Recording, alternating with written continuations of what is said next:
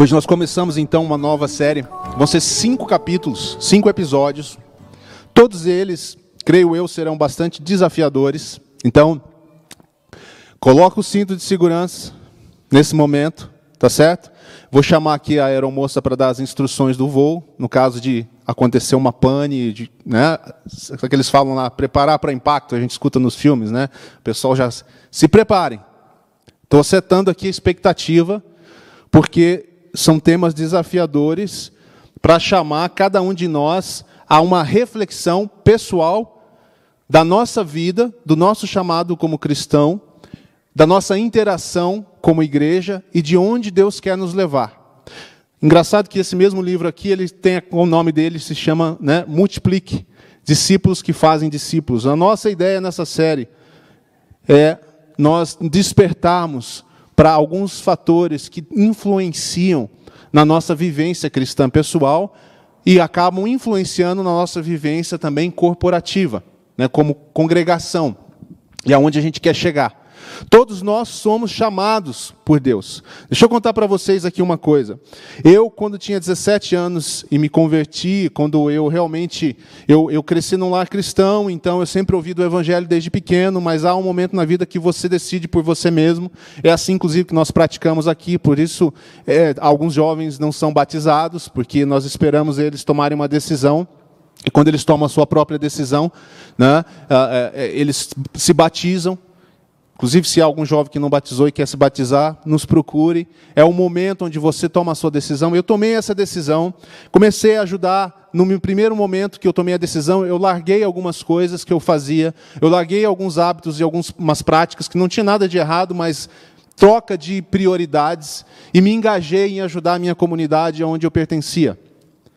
Como eu era jovem, 17 anos, eu comecei a me aproximar da liderança dos jovens. A liderança dos jovens naquela época devia ter, eu calculo, uns 23 anos, né? Os jovens que já eram alguns casados, alguns ainda não, mas a liderança dos jovens mais velha, né? Aqueles mais experientes dos jovens que lideravam os jovens estavam nessa faixa de idade.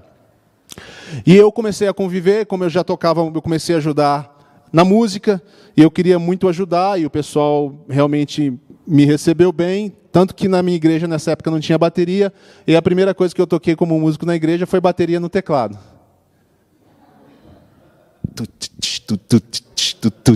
Assim. Foi assim que a gente começou. É óbvio que o meu plano maquiavélico era acostumar as pessoas com o ritmo e depois achar um irmão louco que quisesse bancar uma bateria. Porque naquela época a bateria não era bem-vinda. E eu achei esse irmão louco. E aí nós fomos juntos numa outra cidadezinha de um cara vendendo a bateria, a gente trouxe a bateria e quando o pessoal se deu conta, a bateria estava dentro da igreja, né? Tá certo que eles botaram lá no fundo da igreja, né? Mas depois com mais tempo a gente conseguiu levar lá para frente. Mas a gente fez isso, a gente se engajou.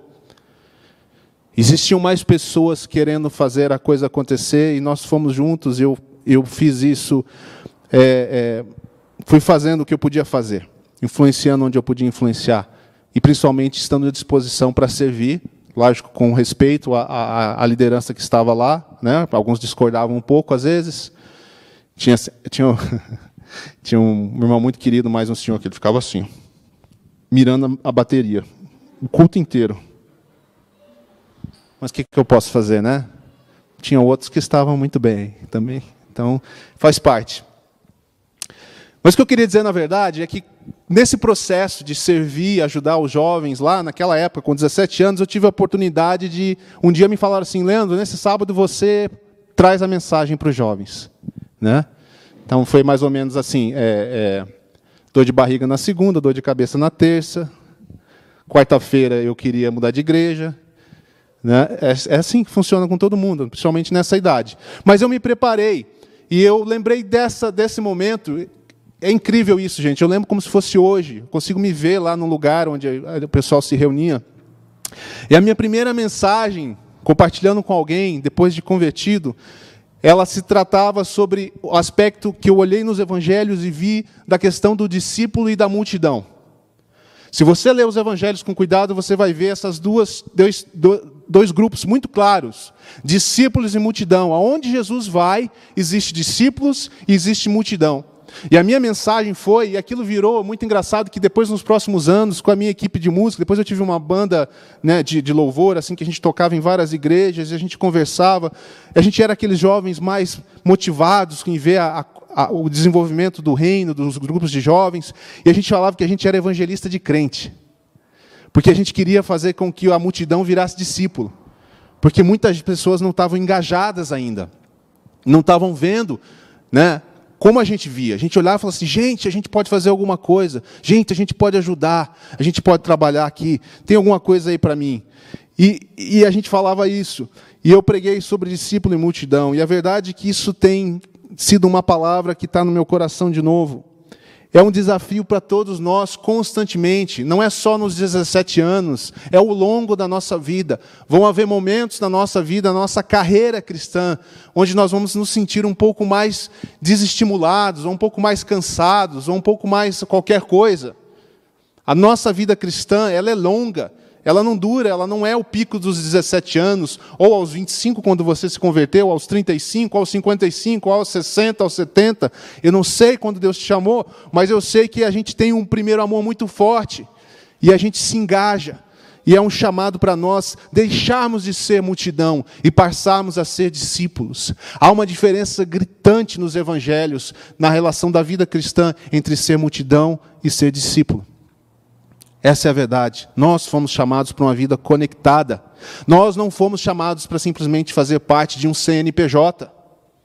Os que são membros dessa comunidade têm seu nome lá numa ata. Aliás, nós vamos fazer uma reunião de assembleia em breve, que a gente tem que fazer, cumprir a lei. E né, nós temos algumas coisas para resolver. E isso é CNPJ. Não foi para isso que nós fomos chamados, isso é a, a parte secundária, a parte humana. Nós fomos chamados para ser discípulos.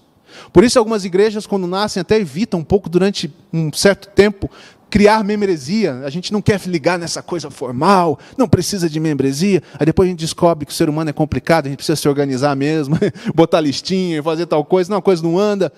Mas a gente começa com esse coração, porque não é importante para nós o CNPJ. Para nós o que é importante é a vida comunitária, a vida de igreja, é andarmos juntos, servirmos juntos.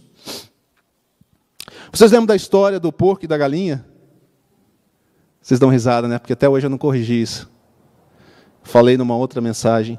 A diferença da história do porco e da galinha, vou tentar bem brevemente explicar isso para vocês. Basicamente, é entre o comprometimento e o envolvimento. Você pode estar em duas condições. É a mesma coisa que falar discípulo e multidão. Discípulo é comprometido, multidão é envolvida.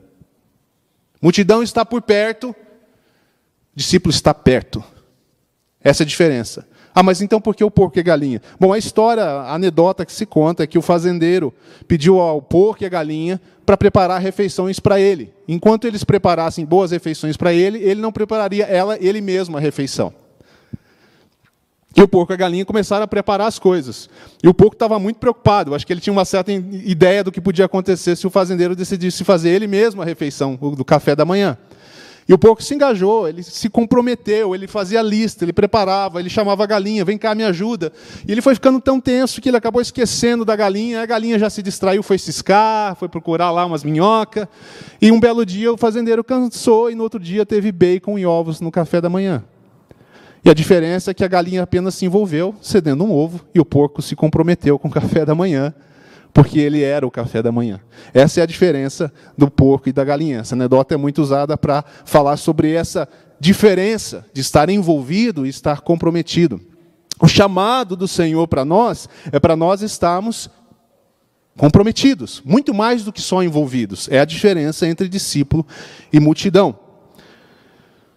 O profeta Isaías, uma vez, um dos seus encontros com o Senhor, Isaías capítulo 6, ele disse, ele ouviu do Senhor assim, ó, diz o texto, eu então ouvi a voz do Senhor conclamando: Quem enviarei? Quem irá por nós? Isaías respondeu: Senhor, eis-me aqui, envia-me a mim. Isaías era envolvido ou comprometido? Pode falar aí. Comprometido. Senhor, quando ele viu o Senhor falando, quem enviarei? Ele disse, Senhor, eis-me aqui. Ele não sabia o que Deus ia fazer. Ele não sabia qual era o plano, ele não sabia o quanto ele ia ter que contribuir, mas ele disse: Senhor, eis-me aqui, envia-me a mim. Esse é o chamado que o discípulo recebe. Os discípulos, quando foram encontrando Jesus, eles receberam o mesmo chamado. E aí, procurando um nome para a série, gente, às vezes é super difícil achar um nome legal para uma série. É, a Nicole sabe, ontem eu falei para ela uns 15 nomes, né, Nicole? Você não aguentava mais. Que, que você acha desse? O que, você acha desse? Como isso aqui combina bem? Aí eu mostro para ela mais ou menos as ideias. É, não, isso aí é muito bobinho, né? Isso aqui é muito, isso aqui é muito crente. A gente fala às vezes, né? Fica muito assim, é, é, muito na cara.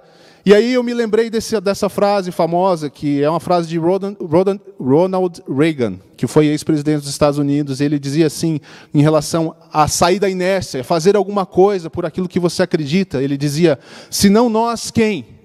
Esse é o nosso título da nossa série. Essa é a pergunta para nós. Se não nós, quem? Se eu não tomar uma posição de comprometimento com o reino de Deus e com a sua obra, quem fará isso? É a mesma pergunta de Isaías, que Isaías recebeu. A quem enviarei, diz o Senhor? E ele diz: envia-me a mim. E a frase de Reagan é mais legal ainda, porque a segunda parte dela é: se não agora, quando?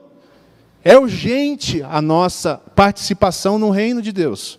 Porque esse é o tempo que nós vivemos. Nós não podemos ficar esperando, ah, quando isso acontecer, ou quando tal coisa acontecer, aí eu dou mais atenção para o reino de Deus. Né? É a mesma coisa que algumas pessoas dizem, inclusive, para conhecer o Senhor. Né? Ah, quando eu for mais velho, agora eu sou jovem, quero aproveitar a vida. Quando eu for mais velho, eu procuro a igreja. Quando mais velho, eu me aproximo mais do Senhor. O tempo é agora. Quando você lê os evangelhos, você vê a urgência dos evangelhos, parece até duro demais. Jesus fala para os seus discípulos às vezes: olha, se você entrar na cidade, você anuncia paz, porque com você o reino de Deus chegou. Vai na fé, irmão. Vai com coragem. Chega e diz: paz seja nessa cidade. Não é uma frase de efeito, gente, é uma frase profética. Porque você está chegando com o reino. Haja paz aqui. Ah, Senhor, mas e se eles não derem atenção? Agradece e vai embora. Como assim? Não devo ficar lá mais tempo? Não, a urgência do reino é grande. Anuncie o reino e vá para a próxima. Anuncie o reino e vai para a próxima. O tempo é hoje. Se não nós, quem? Se não eu, quem? E se não, agora quando? Agora é o tempo. Sempre foi o tempo. E aqui nós estamos fazendo apenas um despertamento. Portanto, irmãos, a vida cristã é a vida do discípulo não é a vida da multidão. E a vida cristã chama cada um de nós para um compromisso crescente com Deus. Crescente com Deus. Espero que nós possamos, com essa série, fazer esse despertamento juntos. Há sempre algo na sua vida que Deus quer te levar mais à frente. A vida com Cristo ela é dinâmica. Você vai sendo desafiado. Como eu disse lá, há sempre um momento onde você talvez seja chamado para compartilhar a palavra e você vai se sentir despreparado para assumir uma função, um serviço, para colaborar com alguma coisa e você vai se sentir despreparado. Às vezes você vai entrar de cabeça em algo que você acredita que você pode contribuir e você vai descobrir que é mais difícil do que você pensava. Exemplo simples essas cadeiras aqui. Nós temos uma capacidade nesse lugar, nós temos uma capacidade agora, por causa da pandemia, da regra da pandemia. Aí nós temos que fazer um cálculo matemático, nós temos uma fórmula bem complexa, né, Ju? Várias variáveis assim, e ela dá um número para nós. Não, não é assim, é no olhômetro mesmo. A gente tem que ir medindo as coisas para ver quantas cadeiras cabem, para dizer quantas pessoas nós podemos convidar nesse momento. Essa semana a gente estava conversando, a gente descobriu que Caramba, se eu juntar cadeiras para as famílias que se inscreveram para o culto presencial, eu ganho mais alguns lugares. Porque nós não atingimos ainda o nosso limite, mas o espaço também é um limite. São coisas assim. Tem que é, é, era fácil. A recepção era para receber pessoas na porta. Agora já tem que usar física, matemática, estatística. Está complicando esse negócio de cuidar da recepção. Mas a gente vai. E a gente vai achar maneiras de fazer isso mais legal. Né? A gente está trabalhando para melhorar o visual. A gente está trabalhando. A gente quer que a coisa funcione bem. Abre sua Bíblia em Mateus 13 para a gente ir para a primeira, primeira forma de entender o senão nós quem. Gente, tudo isso foi introdução. Ainda bem que vocês estão firmes aí. É que quando começa uma série nova, a introdução acaba sendo maior, né? Eu não vou ficar explicando a série de novo semana que vem. A gente vai direto para o texto. Acharam aí? Mateus 13? Hoje talvez nós vamos começar a mostrar ali também, não sei. É, mas é bom que você ache na sua Bíblia. Esse é o trecho da parábola do semeador. Quem conhece já está tremendo na cadeira, né? Já sabe que vai vir desafio. Antes da gente seguir, vou convidar você para fazer uma coisa. Eu quero que você pense duas verdades que Deus definiu e que você conhece. Por exemplo, uma verdade: o Espírito do Senhor habita em mim, como novo cristão, como crente. Pode ser essa verdade. Uma segunda verdade: Deus me ama. E ele provou isso na cruz. Duas verdades, vamos pegar duas verdades. Quando nós fazemos um tempo para imergir na palavra, nós queremos que o Senhor nos ensine, certo? Mais do que qualquer um que esteja ensinando. Então, feche seus olhos um pouquinho aí, nós vamos fazer como se nós estivéssemos fazendo uma devocional com leitura divina. E você fale para você mesmo, traga essa verdade para o seu coração. Senhor, obrigado porque o Senhor me ama e provou isso na cruz. Deixe essa palavra ser absorvida no seu coração, na sua mente.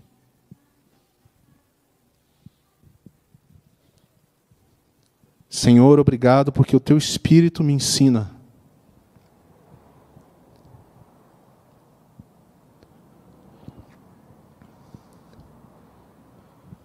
Vem, Espírito Santo.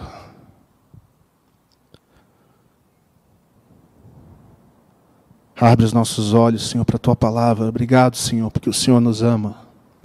Obrigado porque o teu Espírito nos ensina. Mais de ti, Senhor. Quero compreender a tua palavra, Senhor. Quero ser impactado por ela, Senhor. Amém. Uma leitura divina, a gente ia começar agora a ler a palavra. Então vamos ler a palavra. Mateus 13, Mantenha essa expectativa aí. Eu acredito que Deus pode falar com você nessa manhã sobre algumas coisas. Quer dizer, Ele sempre fala, né? Nós que às vezes não ouvimos, mas tenha um coração aberto para o Senhor direcionar você para coisas bem claras e específicas nessa manhã. Naquele mesmo dia, Jesus saiu de casa e assentou-se à beira-mar. Reuniu-se ao seu redor uma multidão tão grande que por isso ele entrou num barco e assentou-se. Ao povo reunido na praia, Jesus falou muitas coisas por parábolas, dizendo, e ele começa a explicar a parábola. Então, faz a cena na sua cabeça. Jesus sai de casa, chega na praia, a multidão já aparece. Ele vê que é uma grande multidão. A multidão sempre aparecia do nada. Ia e vinha, ia e vinha. Quem é que permanecia com Jesus? tempo todo? Os discípulos. Ele falou um dia para eles: Vem e segue-me. E eles estão seguindo o Senhor, andando com o Senhor. E Jesus começa então a contar uma parábola ali para o povo judeu. Né? O semeador saiu a semear. Enquanto lançava semente, parte dela caiu à beira do caminho. E as aves vieram e a comeram. Parte dela caiu em terreno pedregoso, onde não havia muita terra. E logo brotou, porque a terra não era profunda.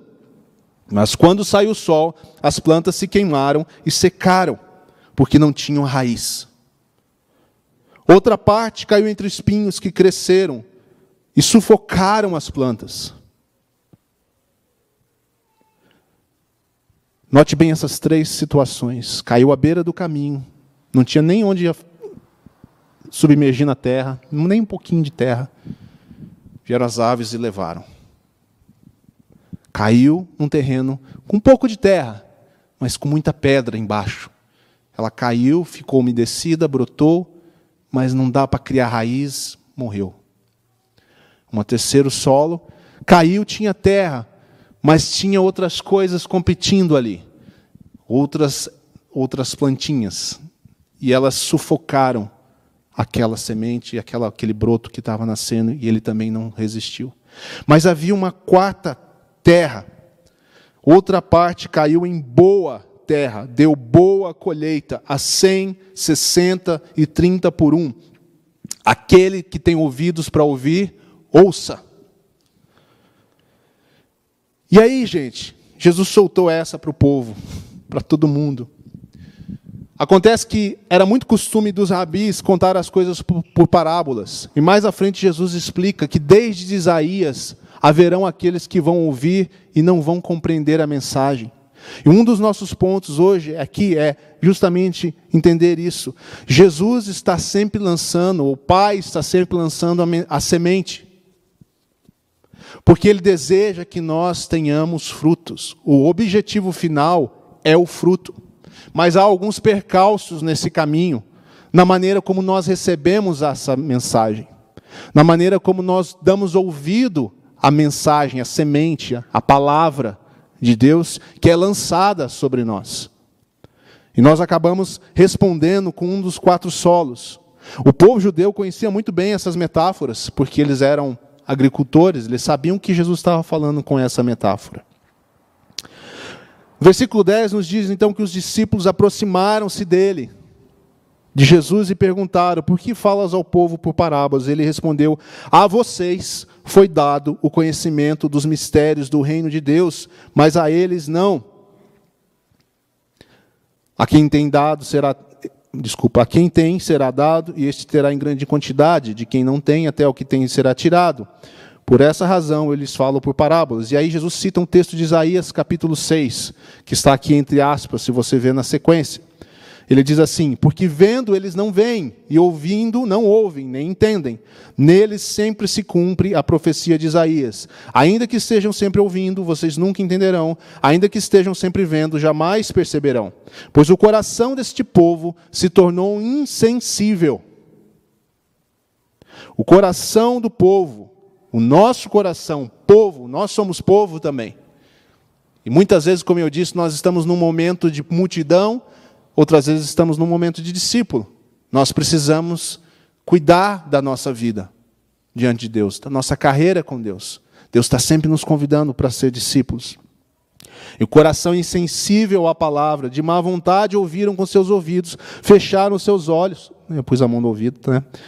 fecharam seus olhos e se assim não fosse, poderiam ver com os olhos, ouvir com os ouvidos, entender com o coração e converter-se, e eu os curaria. Converter é mudar de caminho, mudar de direção, sair de onde está para um outro caminho. Estava indo para lá e agora estou indo para cá. Eu pensava que a vida era sobre isso e agora a vida para mim é sobre isso. Essas eram as minhas prioridades e agora as minhas prioridades são essas. Eu não era frutífero e agora eu vou para o caminho do fruto. O Pai está lançando mensagem, mensagens, sementes, para que nós sejamos frutíferos. Não é sobre a, a semente cair apenas na terra boa, e preservar. Observe que o resultado é a colheita de 100, de 60 e de 30. Naquela época, 100, 60 e 30 eram excelentes colheitas. Dificilmente uma colheita seria melhor que 100. 60 também é bom. 30 também é bom. A média naquele momento ali era, dei uma pesquisada, era de 10, de 1 para 10. Jesus está dizendo que a semente que cai em boa terra o objetivo não é apenas que ela viva, ela sobrevive e não morra como as demais, mas que ela dê fruto. Não é só sobreviver a vida cristã, é sobre ser frutífero na vida cristã. Esse é a vontade de Deus. Que tipo de solo nós somos? Como nós temos cuidado para que nós temos cuidado da nossa vida para que nós sejamos uma terra boa, onde Deus vai lançando a semente, a semente vai frutificando e a semente vai gerando mais frutos a 100, a 60 e a 30, e não importa se eu ou você geramos 30, 60 ou 100, se nós estamos sendo terra boa e cuidando do nosso solo, o fruto virá. E não é para ficar comparando, porque um tem fruto de 100 e outro de 60, como se eu fosse comparar é, o meu trabalho nessa comunidade com o de um outro pastor e falar, hum, parece que ele é mais produtivo. Não. Talvez eu seja a pessoa que produza 30, mas eu sou frutífero ou não? Essa é a pergunta. Cada um de nós tem que perguntar isso. Eu sou frutífero ou não? Mesmo os rabinos daquela época, gente, sabiam que toda pessoa ia ser consumida por uma de duas coisas: ou pela lei, o ensino da Torá, da Bíblia, ou pelas preocupações desse mundo. É sobre isso que os solos falam. Os solos falam para nós que existe um custo no discipulado. Jesus foi muito claro com isso. Se você começar a ler, você fica assustado. Como Jesus era claro e era duro. Ele falava: Olha, mede bem onde você está se metendo. Vocês entendem isso? Pregar o evangelho assim? Olha, eu tenho uma boa notícia para você. Jesus morreu por você. Jesus cobriu seus pecados. Venha fazer parte do reino, mas pense bem. Porque é de graça para você, mas tem um custo, que é a sua vida. Essa é a mensagem real do reino. E talvez essa seja a razão porque as igrejas, às vezes, genericamente falando, são tão fracas no seu é, é, testemunho. Porque nós ouvimos tantas coisas ruins sobre a igreja, que a própria sociedade diz. Eu não tenho problema quando a igreja é condenada pelo mundo porque ela ama Jesus e faz a vontade dele. Nosso problema é quando o nosso mau testemunho é por causa das coisas que a gente não deveria ver acontecendo dentro da igreja. E muito disso tem a ver com esse entendimento. Um evangelho que foi proclamado sem se falar do custo do evangelho. O custo, se você usar o solo, o primeiro solo como exemplo, eu anotei algumas coisas aqui que eu vou compartilhar com vocês.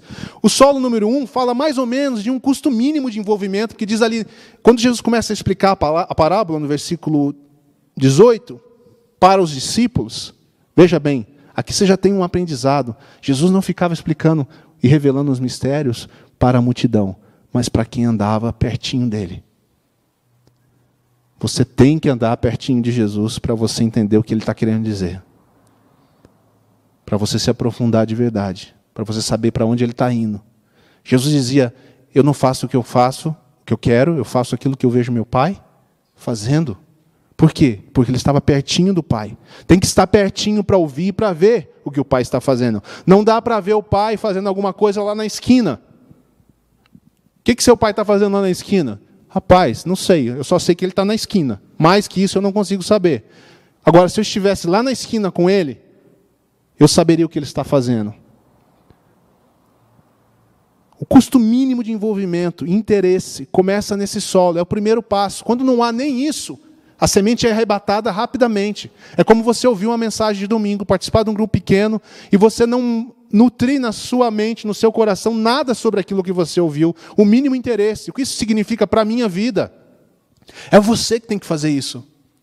É você que tem que anotar e falar: Deus, eu quero mudança. Eu quero absorver a tua palavra, eu não quero só saber mais. O mínimo interesse. Se você tiver o mínimo interesse, você vai partir talvez para um solo 2. Você ainda precisa de raiz. Você precisa praticar. Não basta um pouquinho de terra. Você tem que ver se, se tem pedregulhos, tirar esses pedregulhos, criar a substância que a gente fala para a sua semente. E eu falo, para mim, isso tem a ver muito com, com, além do interesse, começar uma prática. Faz sentido para vocês isso? Dá atenção mínima. Não basta dar atenção mínima, esse é o solo número um. Solo número dois, eu começo a praticar a palavra de Deus. Tiago 22 diz: Não sejam só ouvintes, mas praticantes da palavra. Pratiquem, praticar é se envolver com o reino, é praticar na sua vida, é praticar em comunidade, é praticar em favor do mundo. Esse é o solo número dois. Se você entrar nessa de entender o mínimo, ter um interesse mínimo de verdade pela palavra, aí você começa a procurar a raiz, estudar mais profundamente, praticar o que aprendeu. Você começa a entrar na situação do solo 3. E o solo 3 é aquele que já está numa caminhada, mas em algum momento da vida começa a dar atenção demais para as preocupações da vida. Pode ser a criação de filhos, pode ser o trabalho profissional, pode ser um momento pessoal de saúde, pode ser qualquer coisa, coisas boas e coisas ruins que sobrevêm a todos nós. E nós não gerenciamos bem esse momento da vida e essas coisas começam a nos sufocar, e aquele que estava num caminho de prática começa a ser sufocado. E agora já não tem mais tempo para ajudar, já não tem mais tempo para servir, já não tem mais tempo para participar, está sempre cansado, está desestimulado, porque as preocupações da vida tomaram o seu coração e as suas prioridades. Mas se você começar a limpar a sua vida, colocar a casa em ordem, você pode ser o solo 4, que é o que Jesus quer que nós sejamos, frutíferos envolvidos e produzir a 100, 60 ou a 30, eu não sei o momento, Talvez uma época você vai produzir a 100, outra época a 60, outra época a 30, mas você vai estar sempre produzindo, porque você tem cuidado do seu solo, e você tem buscado com interesse, e você tem procurado criar raiz naquilo que você aprende, praticado mesmo, e você tem cuidado para que as preocupações dessa vida não tomem o seu coração. É o porco ou é a galinha? Estão vendo o custo do discipulado? Na vida cristã, nós somos chamados para ser o porco, não a galinha. Não apenas oferecer algo que não me custa muita coisa, que eu vivo bem, mas ser comprometidos a ponto de virar o bacon. E todo mundo gosta de bacon, vamos ainda colocar isso. É a respeito do nosso coração e de como nós nos envolvemos. Por último, eu queria reforçar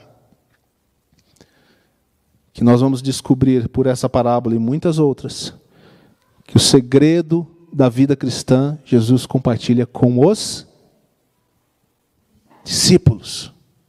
Não é com a multidão, gente.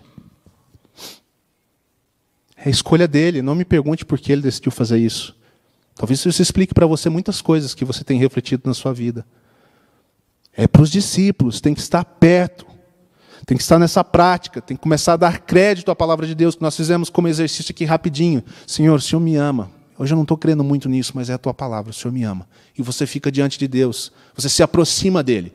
E aí você vai para a palavra dele e ela te toca. Vai ter dias que você vai fazer essa, essa, essa trazer essa verdade para o seu coração, que vai ser um boom em você. De uma forma que um dia que você está rendido, realmente você vai perceber de uma forma super clara. Deus está comigo. O Espírito de Deus está comigo. Não é para a multidão. Você foi chamado para ser discípulo e não multidão. Quando a gente não entende isso, a gente não se compromete, a gente fica só no envolvimento. De novo, chamado cristão não é para estar por perto, é para estar perto. Multidão está por perto. Discípulo está perto. Discípulo dorme onde Jesus dorme. Discípulos comem o que Jesus come. A multidão vem porque ela tem interesses. Ela vai e vem, ela não quer aquela vida, na verdade. Ela quer as boas palavras, ela quer nutrir a sua consciência, ela quer se sentir bem, ela quer o hábito religioso, ela quer se sentir, eu fui na igreja e está tudo legal agora, porque eu fui na igreja um domingo. Né? Minha consciência está calma agora. Jesus chama para um comprometimento. Quer ver alguns exemplos simples? O mais comum de todos. Mateus 6,33, que diz o quê? Buscai em primeiro lugar o reino de Deus e a sua justiça. É isso que a multidão fazia? Não. É isso que os discípulos estavam aprendendo a fazer? Sim. Era fácil para eles? Não. Mas eles não resistiram à voz do Senhor e agora eles queriam estar perto dele. Quer ver Jesus sendo mais duro? Lucas 14, 26, ou Mateus 19, 29. Anota aí para você ler o texto inteiro. É onde ele fala de deixar pai, mãe, filhos. Não é literalmente abandonar as pessoas, ele está dizendo de prioridade. Porque senão a gente vai acabar sendo solo 3. A gente sempre tem alguma coisa nos impedindo de nos dedicarmos. Nós precisamos organizar a nossa vida. Prioridades. Às vezes nós vamos ter que deixar. Você vai ter que fazer essa balança, a hora de deixar. Falar assim: olha, hoje não, hoje eu tenho um compromisso. Me comprometi com a minha comunidade. Ai, mas assim eu sou mais importante. Falei assim: olha, eu não sei como te falar isso, mas não é. Porque eu me comprometi, isso para mim é minha vida, a vida do meu Senhor, eu estou servindo. Como é que as pessoas vão se sentir desafiadas à sua fé se você mesmo não valoriza a sua fé acima das demais coisas? Para que ela vai querer uma coisa que é igual a qualquer outra?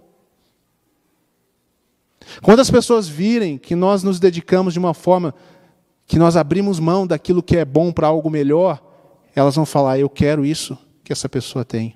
Aí o fruto começa a aparecer. E é natural que o fruto apareça.